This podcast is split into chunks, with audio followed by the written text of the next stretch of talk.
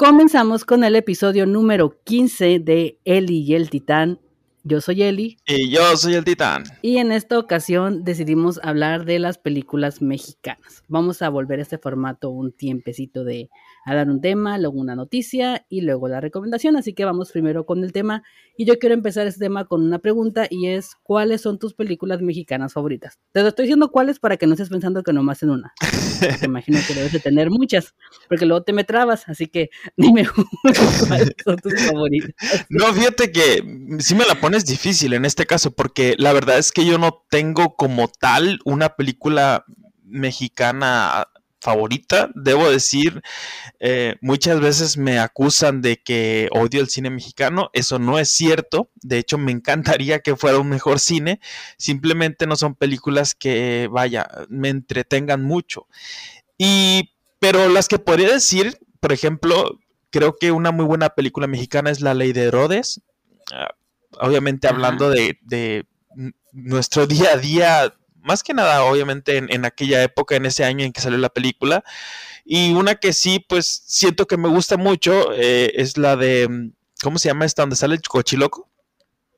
ah, matando cabos. No, no, Matando ah, cabos es otra. No, Esa es más carita. Es la de El infierno. El infierno, sí. El infierno, el infierno es una película que yo creo que me gusta bastante. Y de ahí siguió otra que es como si fuera una trilogía no escrita donde sale el caso de, no sé si recuerdas el caso de esta, que fue una niña que según había fallecido y que estuvo todo el tiempo bajo su cama.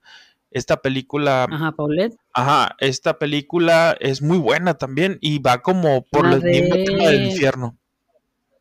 Ay, ¿cómo se llama? Sí, sí, sí, sí, cuál, sí de cuál me dices, pero no me acuerdo cómo se llama. Sí, yo creo que esa sería... Que es, como una... Ajá, pero que en esta, que en esta película creo que son que, son, que se pierden las niñas y no sé qué tanto. Sí. Y sale según acá un, tipo Televisa y todo el show. Y yo creo que en, género de drama, esas serían mis películas favoritas. Claro que pues en comedia, la verdad es que me gustó mucho la de Nosotros los Nobles. Esa película me gusta bastante, me entretiene mucho, me da mucha risa cómo actúa el de Javi Noble.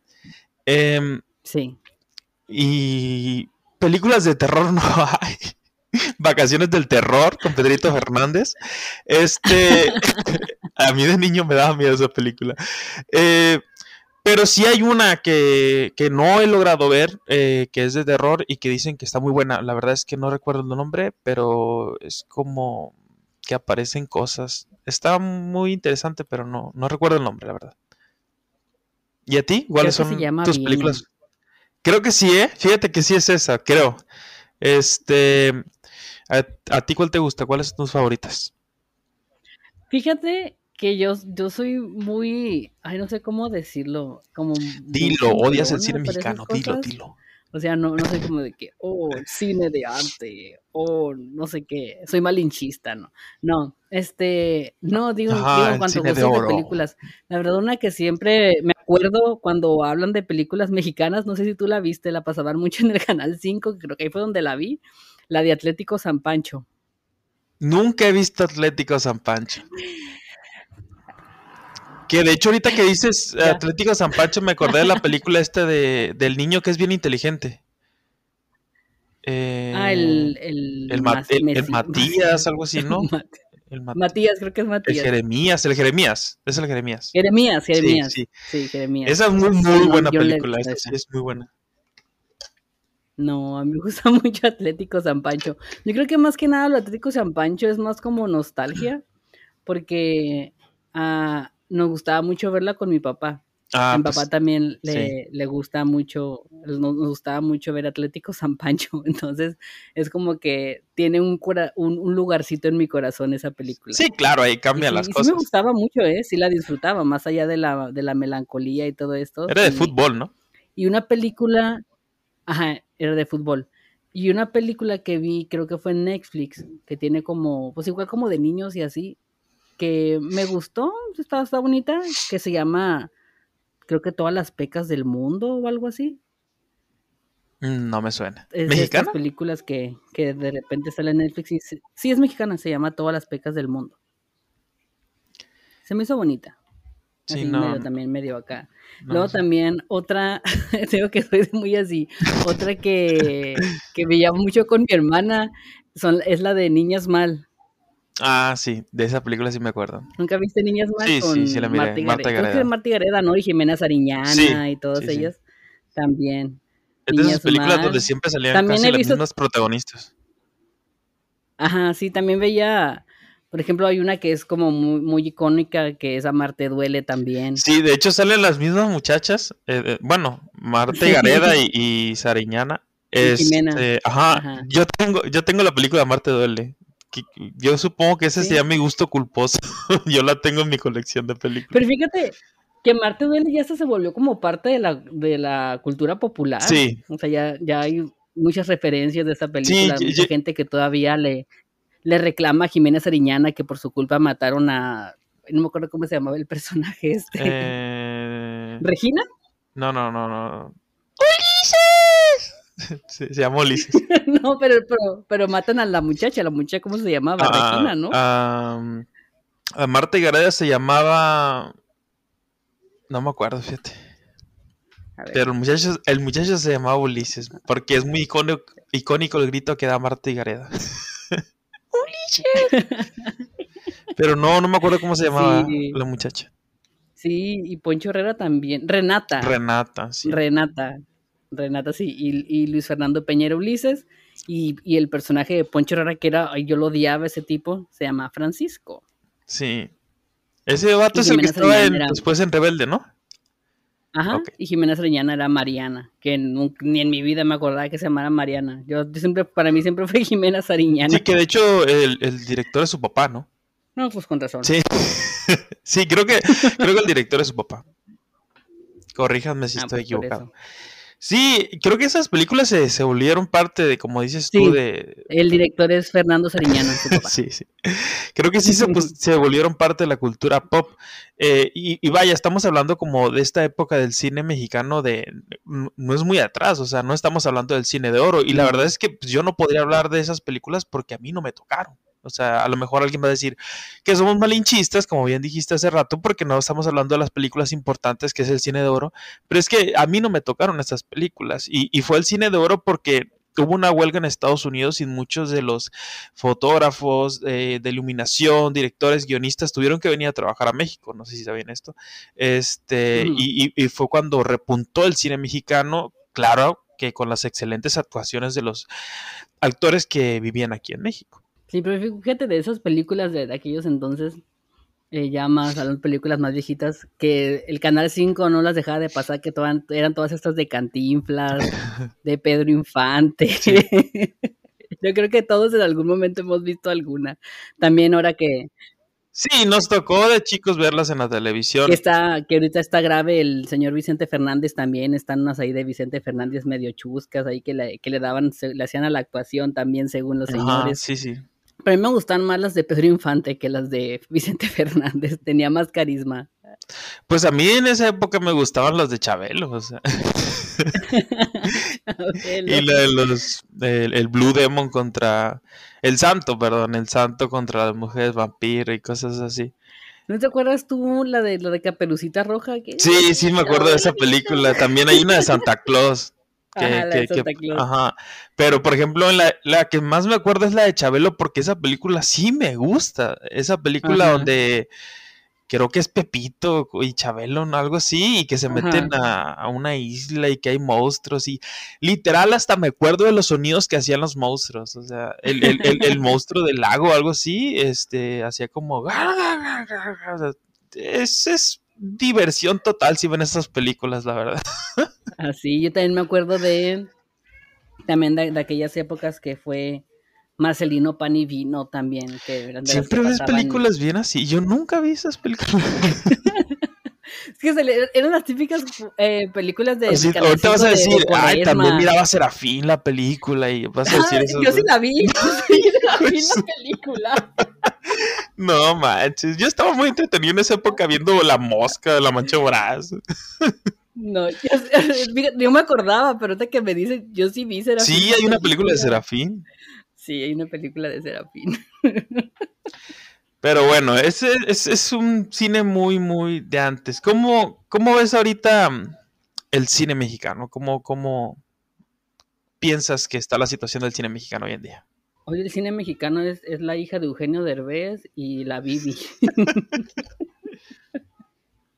y los hijos de Eugenio Derbez en general. Sí, de hecho, son puras de, ellos, ¿verdad? De ella. Derbez ya se convirtió en el magnate del cine mexicano, yo creo. Así a todo el mundo ya metió ahí, a toda su familia. Y de hecho, eh, muchas veces me han tocado a mí que me digan, ay, no, ya viste esta película de, del cine mexicano, no, no sé, cualquiera, este, y yo así como que, no, la verdad es que no me llama la atención, y, y como, repito, no somos malinchistas, simplemente es que ya llegó un punto donde siempre es lo mismo. Antes me gustaba que de perdida trataban de eh, llegarle por diferentes géneros, ya sea con Matando Cabos, que era un género pues, ya muy específico, no sé, películas así que, que trataban de... Hay una película que me acuerdo que se llama De la calle, que también la tengo. Trataban de, de, perder de intentar otros géneros. Ahorita no, ahorita todo es comedia romántica. Pues sí, de hecho, ahorita pues lo, lo, lo que vemos más reciente del cine mexicano, todo está en Netflix, casi la mayoría. Y sí, la verdad, todas son comedias románticas. La última que yo vi antes de que ya no tuviera Netflix fue una donde salía Ay, ¿quién es? Es, esta muchacha de pequitas, de pelo corto, que, era, que es la emo en La Rosa de Guadalupe. Que es conductora de hoy también. Ah, ya. Eh, Natalia. Ah, ella. Sale ella. La película se trata de que quiere andar con un señor. Y el señor quiere andar con ella, pero que ya no le gustan los niños. Y el señor tiene una niña. Y oculta a la niña y todo eso para que para que pues no sepan, ¿no? Que tiene una hija. Y la verdad, pasan cosas como muy incongruentes. O sea, que te quedas de que, no manches, como un papá oculta a su hija por una tipa. Creo que ya sé cuál estás diciendo. Sí, sí, sí. Mm, yo siento que han llegado a tal punto, eh, ahorita estás enseñando en Netflix, pero por ejemplo estaba, estaba leyendo que Amazon compró Mm, no sé cuántas películas, o sea, a lo, que me refiero es que armó un paquete de, ah, ok, sí te voy a comprar esa película, pero en paquete, porque no me conviene nada más comprarte esa película, ¿me entiendes? Eh, porque son películas que sabe que no van a tener mucho, mucha, mucha reproducción, que ya ni siquiera van a salir en cine. Y entre ellas estaba Matando Cabos 2, que ha sido todo un show con esa película, y eh, varias películas, como bien decías ahorita, de, los hijos de Eugenio Derbez. creo que esa, fue la última, creo que es la última película mexicana que he visto. Esa fue la última que vi, la de la, de la muchacha esta que no quería. Yo la última este que vi del cine mexicano eh, fue la de esta donde La de los Godines. Esa la miré porque el año pasado cuando recién agarré Amazon para estar comprando libros y dije, bueno, vamos a ver qué, qué pasa. Porque me interesó ver, la verdad es que sí me interesó ver la serie que sacaron por la pandemia. O sea, estaban hablando de cómo sería la vida de los Godines en pandemia. Entonces es como un capítulo especial después de que sacaron la película. Y dije, bueno, para entrar en contexto, primero voy a ver la película y luego voy a ver este capítulo especial de que están en pandemia. La película se llama eh, Mis Reyes contra Godines. No tiene nada que ver. Eso es algo que me saca mucho del cine mexicano. En ningún momento hay una disputa entre ellos, no hay algo que se tenga que al final arreglar de que, ah, ok, ya pelearon, discutieron y al último se arreglaron. No, simplemente algunas cosas que se dicen entre ellos, pero como tal una disputa en toda la película, pues no. Entonces me fue indiferente, luego ya vi el capítulo especial y la verdad es que pues estuvo interesante nada más por el hecho de que era estaban hablando cómo era la vida de ellos en pandemia y ya. Pero yo recuerdo que dijeron que esa película fue un éxito y yo dije yo, ¿cómo es posible que esto sea un éxito? No es por ser como te digo malinchista, pero no es algo que digas tú que interesante. pues ya ves cómo, cómo son aquí las los, cines. a veces usan como esas estrategias engañosas de que dicen, ay, la película más importante del verano o algo así, pues solamente para eso, para que digas, oh, si es tan interesante, pues hay que verla. Yo creo que más que nada, yo creo que fue eso. Hay unas películas que yo quiero saber si tú las viste, porque a mí me tocó, yo cuando salieron esas películas, pues no estaba tan chica, ya estaba como medio adolescente, pero mis papás no me dejaban verla, que porque había mucho sexo y esas ondas, ¿no? Y eran todas esas películas de, creo que es Amar, no, Amar te duele. Amores Perros. Amores Perros y la de tu mamá también, creo que se llama la otra. ¿Las viste? Sí. O tampoco te dejaban verlas porque había sexo. no, obviamente en, en, su época, en el momento en el que salieron, no me dejaron verlas. Me acuerdo que eh, cuando estaban viendo, ¿cómo dijiste la segunda? Eh, y tu mamá también. Y tu mamá también. Yo nada más escuchaba porque la estaban viendo en la sala y no me dejaron verla. Este, y me acordaba muy bien Ah, no, yo estaba al principio y me sacaron en la escena cuando se iban a besar. Porque se besan, en, esa película se, besan, este, ¿cómo se llaman? ¿Gael? Gael García y el Luna, Diego Luna. Ajá, sí, se, van, se iban a besar y me sacaron. Ibas a ver un beso de gays. Iba a haber un beso de hombres y me sacaron de la sala. Este, pero estábamos en la casa, ¿no? No estamos en la sala del cine. Sí, sí. Eh, obviamente después la vi y fue como que me Supongo que para su tiempo fue algo muy wow, beso de hombres en el cine mexicano. Y la otra película, eh, esa también ya la vi después, cuando ya estaba más grande. Y sí, fíjate, ahorita no la mencionamos cuando empezamos. No es de mis favoritas, pero es una gran película. Eso es, para mí, eso sería indiscutible. Eso es buen cine mexicano para mí, porque es una forma distinta de contarte una historia. Entonces, e, eso me agrada mucho, que se arriesguen de esa manera. Sí, fíjate que a mí no me dejaron verlas y hasta ahora no las he visto. Amores perros, más que nada por los perritos. No me gusta, me acuerdo de estarla viendo una vez así nomás y les en donde se pelean los perritos y dije, ah, ya no. O sea, no, nunca la he visto completa. Pero acuérdate que al final dice, en esta película no fue dañado ningún perro. ah, qué bueno. Este, y la otra tampoco. O sea, ya como que eh, yo creo que pasó su, pasó su época, su, mi curiosidad por verlas y ya nunca, nunca las he visto. Yo me acordaba de. Amores Perros nunca la he visto completa y, tu mamá también no la he visto en general. Yo, me acordaba de Sexo, Poder y Lágrimas. ¿Pues es mexicana?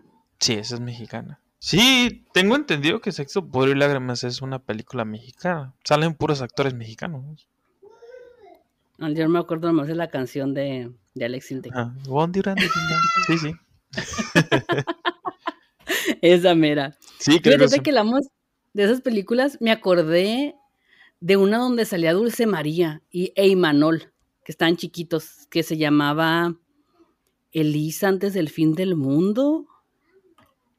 No, te digo que, si tú te vas con películas llenas así. No me suena. Eh, que era. Y busca esa curada. Era, era Dulce María, estaba muy chiquita. E que estaba todavía más chiquito. Y los papás de Imanol eran ricos.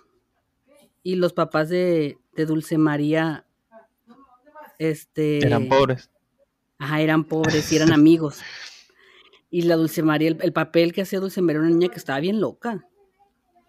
Este, pero igual, o sea, por los problemas que tenían sus, sus papás ahí en su casa.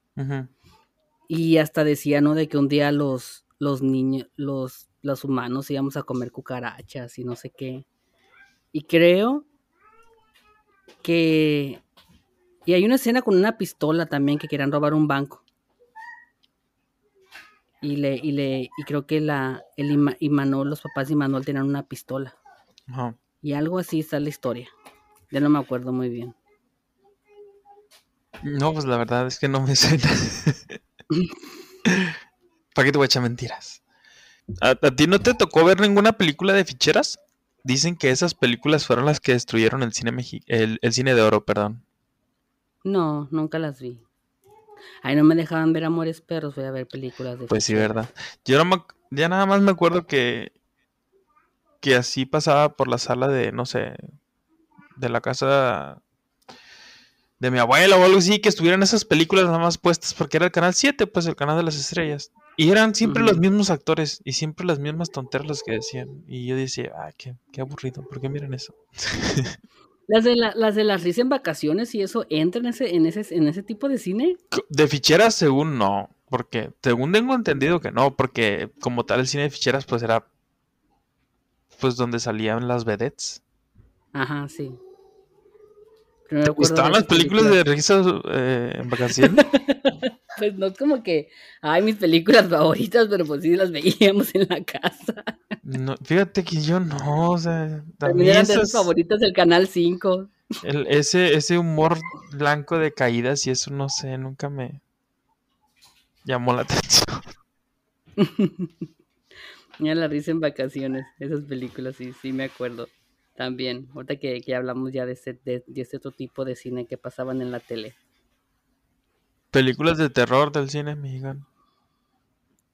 Creo que hay una que se llama, no recuerdo ya ver nunca de terror. Y creo que hay una que se llamaba Hasta el viento tiene miedo. sí. Este, ¿y tú has visto películas de terror mexicanas que te hayan gustado? no, la verdad es que nada más me acuerdo de la película eh, de Vacaciones del Terror. No mentiras. me acuerdo que mí la película de la niña en la mina. Eh, muy chafa la película, también vi Kilómetro 31, también muy chafa. Me acuerdo que con esa de Kilómetro 31 decía, no, la película más terrorífica que ha sacado México. Y no, la verdad es que no. Y hasta sacaron segunda parte. Sí, sí me acuerdo de esa, de esa película. Como tal, mm, películas así de terror, la, verdad es que no. Y de hecho hay, hay, una cosa que me saca mucho de onda sobre ese tipo de películas, especialmente lo de las románticas así que salen a cada ratito, que, que se hacen con, con dinero de los impuestos. Y eso no es lo que me molesta. Está bien porque se fomenta a grabar cine. Eso está bien. Pero el peor es que no, no regresa nada. Ponle que yo hago un guion y me lo aceptan y obviamente con, no sé, con palancas y eso porque tienes que ser conocido de los conocidos de los conocidos, ¿no? Se sabe y se dice. Me dan 20 millones de pesos, yo grabo una película, gasto 8 millones y los otros 12 pues ya bailaron. Este, el punto es que, por ejemplo, ya sale en, el cine la película y recauda 6 millones de pesos. Eso también se lo meten ellos. Entonces digo yo, bueno, ¿qué tal si mejor, eh, ok, les dan dinero, está bien, eh, se graba la película y por qué no devuelven una parte después de, en lo del cine. Creo que sería lo justo. es que las películas ni siquiera yo creo que recuerdan lo que lo que se gastó en ellas. Yo creo que por eso no. Puede que no, pero no, no nada. Pues al menos cual, cualquier parte de dinero, porque, ok, si van a usar ese dinero para hacer películas, pues, al menos hagan películas interesantes, no, no las mismas de siempre. Literal, hay una película de, un hijo del Derbez que se llama El Mesero. Ah, sí. Para mí eso es una burla, o sea. Es un chiste. Es como volver a las películas de las ficheras, vaya. Es como si estuviéramos entrando a una nueva etapa donde se está convirtiendo en ese cine mexicano, vaya. Y eso es muy triste. Porque sí hay buenas ideas, la verdad es que sí hay buenas ideas, pero no las agarran. Quieren agarrar las ideas normales para lo de siempre, con los mismos actores. Ah, es que yo no voy a grabar esta película si no sale Marta y Gareda. Y digo, con todo respeto, está muy bien que, que, son buenas actrices y todo eso y que llaman a la taquilla, pero ya variale un poquito, digo. ¿Tú crees entonces que ya haría, ya haría falta nuevo talento para el cine mexicano? Es que sí, es que siempre son los mismos. Este, está como esta película de Cindy la Regia. Que ah, esta actriz sí no es la de siempre. Dirás tú, ah, bueno, es una película que no es la actriz de siempre, hay que checarla. Fíjate que al mismo tiempo que salió Cindy la Regia, se estrenó 1917. Es una película de guerra, ¿no? Entonces yo me acuerdo que fui al cine y pues yo ya había escuchado de la otra película y me metí a ver la otra película. Luego en Twitter hubo una periodista mexicana que habla de cine y que dijo que Cindy la Regia era mejor película que 1917 porque Cindy la Regia se arriesgaba a hacer algo distinto. Y 1917 era lo mismo de siempre. Y yo, ¿cómo? Cindy la Regia es lo mismo de siempre, es la típica comedia romántica de siempre donde la persona rica, últimamente vemos eso, ¿no? La persona rica de alguna forma pierde dinero o tiene que ponerse a nivel de, una persona de, recurso medio y, y, ver cómo se las arregla. De eso trata los otros nobles, que esa sí la aplica de buena forma, porque fue de las primeras que hizo. Ah, Lady Rancho, exactamente, o sea, siempre es lo mismo, siempre quieren meter a la persona rica o a la persona pobre que se hace rica. Creo que hay muchas más otras historias que eso. Siempre quieren meter todo con clases sociales. Y Cindy la Regia, con todo respeto, no arriesga nada. Que no sé si es mexicana, pero tiene como actores latinos que también tienen esa, esa temática de, de que eran dos niñas ricas que se hacen pobres y que una es como la nerd y la otra, creo que esa es la, la, muchacha de, de, mini espías, la niña, pero ya más grande, y ella es como, como una fresilla, es como la, la, la, rica que se niega como a que ser pobre otra vez. Que no me acuerdo cómo se llama, pero no, no, no sé si sea mexicana. Ah, se llama From Prada to Nada, o sea, de, de Prada a nada. No, no manches. ya nada más con el título de la película. Pero creo que no es mexicana. O sea, tiene muchos actores latinos, pero la película está en inglés. Entonces creo que no es mexicana, pero es igual esa temática de que son ricas y los hacen pobres. También tiene Hilary Duff, también tiene una que es igual, que son sus hermanas, que son ricas y ponen el dinero y se van con la familia pobre y la, la, la, la. Ahorita aquí es eso de que tiene muchos actores eh, latinos, pero no es mexicana como tal. La película esta que se grabó en blanco y negro. ¿Cómo se llama? Roma. Roma. ¿Era una película como tal mexicana? Sí. Porque, ¿quién fue el que, el director que la grabó? Los confundo a los tres mexicanos. Obviamente no fue del toro. Fue Cuarón. Fue Cuarón. Fue Cuarón. Lo confundo, a Cuarón lo confundo con Iñarrito. El, punto es, él vive en Estados Unidos. ¿Mande? Él, vive en Estados Unidos, es un director que trabaja allá. Entonces, pero no sé cómo estará el rollo de para ver cuál película realmente es mexicana o de Estados Unidos. O sea, bueno, que si que si México dio el recurso para hacer esa película sí, exactamente. O, el señor ese te trajo sus recursos de Estados Unidos para grabarla aquí. Ajá, a no, eso pues me no refiero. sé la verdad. A eso me refiero. Creo que sí, a final de cuentas sí es de recursos de aquí, porque creo que en los Oscars la pusieron como película extranjera. Eh, perdón, extranjera. extranjera extranjera, extranjera. Entonces, sí quiere decir que son recursos de aquí. ¿Crees que merecía el Oscar? No por la nominación. No, no. ¿Crees que lo merecía? Ya sé que no lo ganó. Pues no sé, pues la verdad, te digo, no, no soy mucho de, de tan como purista del cine que digan de que, ay, el, el cine es así o, o algo, si lo merecían o no, o sea, no soy mucho de, de eso, pero pues si la nominaron fue por algo. a mí no me gustó mucho, la verdad. O sea, no soy de la que dicen de que, bueno, digo, sí, es que muchos alababan que, que la fotografía, que no sé qué. Entonces, yo no soy mucho de fijarme en eso en las películas. o sea, yo voy por la historia y que me entretenga y ya. Entonces, como la mm, para mí fue como que, fíjate, algo, algo que me da mucha risa de Roma, que nunca pensé que una película en la que saliera Latin Lover fuera a estar nominada al Oscar. Ningún universo. Llegué a pensar eso. A mí la verdad es que la película no, no me aburrió. Yo sí la miré. Ah, a, mí, tampoco. no me aburrió nada. Pero, pero como es que lo que pasa es que es muy contemplativa la película. Nomás la vi una vez y ya no la vuelto Con escenas muy lentas, muy estáticas, donde casi no está sucediendo nada, o está sucediendo todo sin que la cámara se mueva.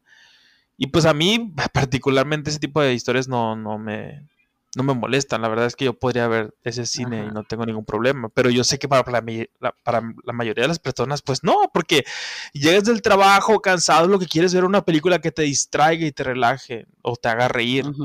Yo por ese lado lo entiendo. Entonces, supongo que también por ese lado sacan tanta película romántica, pero pues ni siquiera dan risa, o sea, de, de perdida que dieran risa, ¿verdad? Pero ni siquiera eso. Pero pues, sí, creo que es una película que al menos una vez sí vale la pena ver. Y bueno, no sé si ya tengas algo más que decir del cine mexicano o aquí cerramos con ese tema. Pues que creo que va a llegar ese bache otra vez, va a llegar a, a estangarse de nuevo como lo hizo el cine de las ficheras, nomás que ahora va a ser el cine comedia De comedia romántica de los hijos de. Derbez. Comedia romántica de los hijos de Derbez. Es un nuevo género del cine mexicano que Así Titán es. acaba de inventar. Sí. Estaba también esta, no hablamos de esa película, la Nuevo Orden. Nuevo orden. Ese es Ah, un pues que no género que no, yo tampoco, Es que un no la vi, género que no sé. dices. que no aborda comúnmente. Eh, En esa, en esa película sale mm, el que hizo a Luis Miguel. ¿Cómo se llama? Sí, que ya nos dijiste que, que te gusta mucho como actor. El Diego Boneta. Ajá, sí que lo amo. ah, eso no había dicho, ¿verdad? Nomás dije me gustaba su actuación. Este, sí, sale, hacer las 36 preguntas con Diego Boneta. sale Diego Boneta. La verdad es que no he visto esa película, pero dicen, oh, que fue revolucionaria, que es distinto a todas las películas mexicanas. Apenas viéndola, la verdad. Dejando a un lado el amor de, de, de Javi por Diego Boneta. Diego Boneta, llámalo.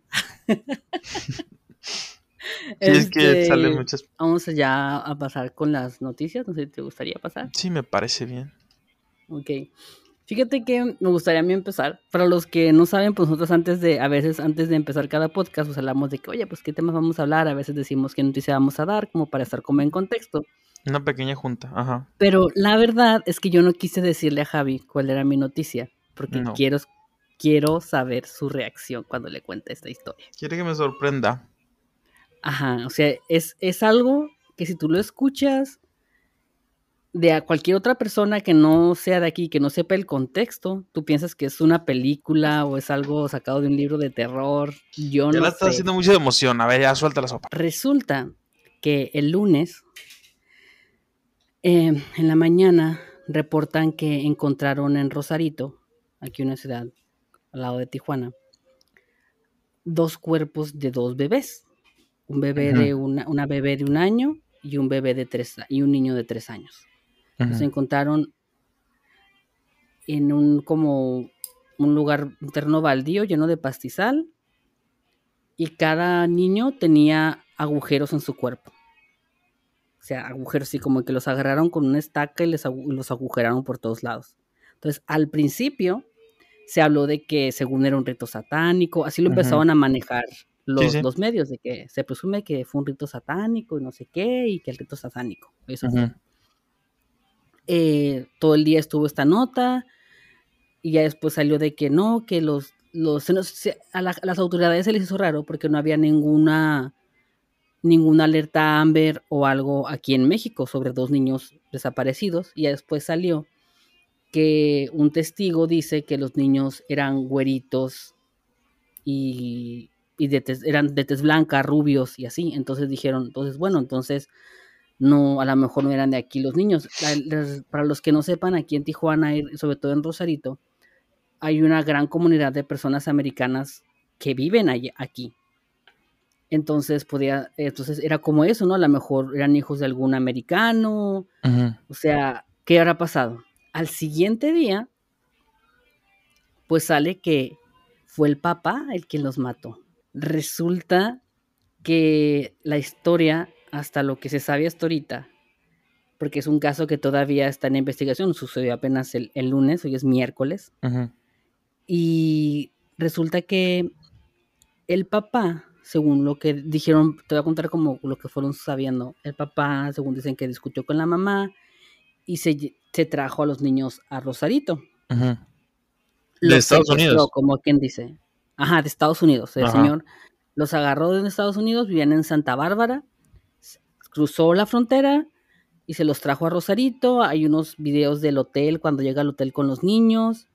Y según esto, en la madrugada el señor sale con los, con los niños y es cuando los, los mata, que según dice que al, al a los niños les, los tiró con un arpón de pesca Qué pedo. en el, en el, en el corazón. Y por eso, y como dice que como no veía que se morían, pues los empezó a, a picotear con, con otra cosa, con el mismo arpón y él se lastimó y todo eso. Entonces, mata a los niños, se deshace de la de, de este arpón y estas cosas, se cambia de ropa, regresa al hotel, se regresa a Estados Unidos y lo que él no sabía era que la mamá ya había puesto el reporte de robo de los niños. Entonces, cuando él intenta cruzar Estados Unidos, pues checan su identidad y, y le sale a los CBPs que lo están buscando y lo detienen. No, Entonces ahí es cuando se sabe que de dónde eran, de quién eran estos niños. Ya él, él dice, pues, pues sí, ya se sabe, con las investigaciones se da cuenta que es el papá. Entonces, pues ya empieza toda la gente de que cómo es posible, que el papá ya mató a sus hijos. Y de aquí ya ves cómo es la gente. Así encontraron las redes sociales del señor. Y pues resulta que era una persona, era un hombre de 40 años, el papá, era un hombre de 40 años. Pues obviamente se veía que en las fotos se ve que tenían dinero, se ve una familia económicamente estable, era profesor de surf, eh, tenía maestría en español y pues sale y se ven las fotos así como que cuando anuncian cuando nació la cuando iban a hacer la bebé y no que ahí se empieza a ver que los que, que, la, que la falsedad de las redes sociales y que no sé qué, empezó a decir la gente. Pues ya hoy en la tarde, que según el, el papá declaró que según los había matado, que porque había escuchado voces y que había escuchado a los Illuminati y no sé qué, de que según la esposa tenía sangre de serpiente y que esa sangre de serpiente se había pasado a sus hijos y que sus hijos se iban a convertir en unos monstruos y que por eso los mató, que estaba salvando al mundo al matar a sus hijos. A mí me suena como que el vato se está haciendo eh, que crean las autoridades que tiene demencia. Ajá, a mí también me suena eso. Porque eh, que empiece a decir esas cosas de la nada, siendo que dijiste que era como un maestro, ¿no? Siendo que es una persona que antes no tenía ningún antecedente de demencia, creo que no se le va a creer porque todo lo hizo prede, ¿cómo se dice? Predevenitadamente. Sí. Eh, y planeó todo en ningún momento dejó de, de, o demostró demencia. Tuvo que llegar al hotel, tuvo que pasar por la frontera. Ahorita se está haciendo como que tiene demencia. La verdad es lo que pienso yo. Y que qué acto tan horrible, no entiendo. A veces es donde dice uno qué pedo con la humanidad. Como qué quería con ese cometido. O sea, qué quería lograr con dañar a los niños de esa manera, no entiendo. Ajá, y como muchos decían, ¿no? A sus, a sus propios hijos. Ajá. Sí, es algo que nunca se va a entender. Y se me hace muy hipócrita de parte de la gente de las redes sociales que digan, ay, que por eso las redes sociales y que no sé qué, porque a veces que dijiste que de volado buscaron su, su cuenta, este, pues no estamos muy lejos. Yo estaba viendo una noticia donde una madre le sacó los ojos a su hijo aquí en México, así que la verdad es que cosas horribles pasan en todos lados, así que no hay que andar diciendo, ay, es que Estados Unidos. Pero, pues qué triste, qué triste noticia, la verdad. Sí, es algo horrible. Sí, la verdad fue algo que, a mucha gente dejó así como que, what the fuck. y, como dices, ¿no? Como, como de película, porque ahí es donde dice uno, ah, realmente la realidad es peor que la ficción. Entonces, hasta ahora es a lo que va la investigación, que el papá dijo que, que, escuchaba voces y que no sé qué, que yo también creo eso, o sea, que se fue por la... Como en Estados Unidos son mucho de perdonar sí. Sí, sí. A la gente con demencia, darles menores mm, como cargos. Ajá, sí. Ajá. Entonces yo sí creo que también se fue por esa línea. No, pues ojalá que lo castiguen machina así horrible. Y bueno, ¿tú qué tienes que decir? Ya tu noticia. Pues yo voy a decir una noticia así cortita. Cuídense mucho. Ajá. Me voy a persinar. Pues nada, que este el hongo negro llegó a Culiacán. Hay dos pacientes con posible hongo negro eh, hospitalizados. Y es ahí donde yo digo, eh, Diosito, sí, sí, sí le cae muy mal a la gente de Culiacán. Porque recuerdo que cuando empezó la pandemia aquí, aquí a Culiacán fue donde llegó una de las primeras personas infectadas de, COVID. Y ahora con esta pues otra enfermedad, el hongo negro que, que arrasó en la India, pues aquí, aquí en Culiacán también hay casos. Entonces, no sé, es una noticia que, que me agarró por sorpresa el día de ayer. Entonces, si, si se han Sinaloa, pues menos salgan ahora. Sí, bueno, muchas partes. Ya, ya muchos, muchas, muchas ciudades ya regresaron a amarillo. Creo que, creo que ya, está, ya vamos a regresar a amarillo, o si ya estamos en amarillo. Sí, quieren que vayan a, clases, pero pues no, ah, no vayan a clases, gente. No la venta, no vayan. también aquí están con eso. Y bueno, igual no sé si ya crees que pasemos las recomendaciones. Sí, vamos a pasar la recomendación. Dime la tuya primero. Bueno, eh para las personas que aprovecharon, ya sea con su compañía de Telmex o que aprovecharon la promoción que tenía HBO Max, ayer me encontré una película que es del 2018, la verdad es que no sabía que existía, ahorita ya pues sé que existe y sé que existe una versión de 1960 y voy a buscar la versión de 1960. Vi la versión de 2018, se llama Fahrenheit 451. Esta película... Eh, yo cuando vi el título, la verdad es que lo reconocí de inmediato porque es uno de mis libros favoritos, de Ray Bradbury, no sé si lo pronuncio bien, eh, con nombre homónimo, el libro también se llama igual. Em, cabe destacar, la película es algo completamente distinto, siempre lo he dicho, el libro siempre va a ser mejor sobre la película, eh, porque no te lo va a plantear un director o una persona extraña ajena a ti como tu mente te lo planteó cuando leíste el libro, eso es evidente. Entonces, eh, la recomendación es eso, la película en HBO Max, Fahrenheit 451, la verdad es que aunque sea algo totalmente distinto al libro, creo que vale la pena, creo que algunas esencias del libro quedan intactas en la película. Esta película trata de un futuro no muy lejano donde los bomberos en vez de apagar los incendios lo causan. ¿Por qué? Porque ya no está permitido leer, ya no está permitido escuchar música, porque ese tipo de actos causan rebeldía y locura en la gente. Entonces, son bomberos que incendian libros. Es un es una gran historia de Ray Bradbury. Si pueden también lean el libro, aconsejo mucho más leer el libro, pero la película está bien. La verdad es que está interesante, está entretenida y creo que no se van a aburrir. Yo les voy a recomendar, yo estoy también viendo en HBO este Section de City, la serie. está la película, las películas ya las había visto y ahora me puse a ver la serie. Y hasta donde voy ahorita me gusta. Ahí la sigo viendo, ya que la termine les diré qué tal. Así que si pueden, no la han visto o si ya la vieron, pues vuelvan a ver Sex and the City, la serie. dicen que es una gran serie. No creo que sea mi, yo sea el target, pero dicen que es buena. Ay, Javi, vámonos para irnos a, desayunar a Nueva York.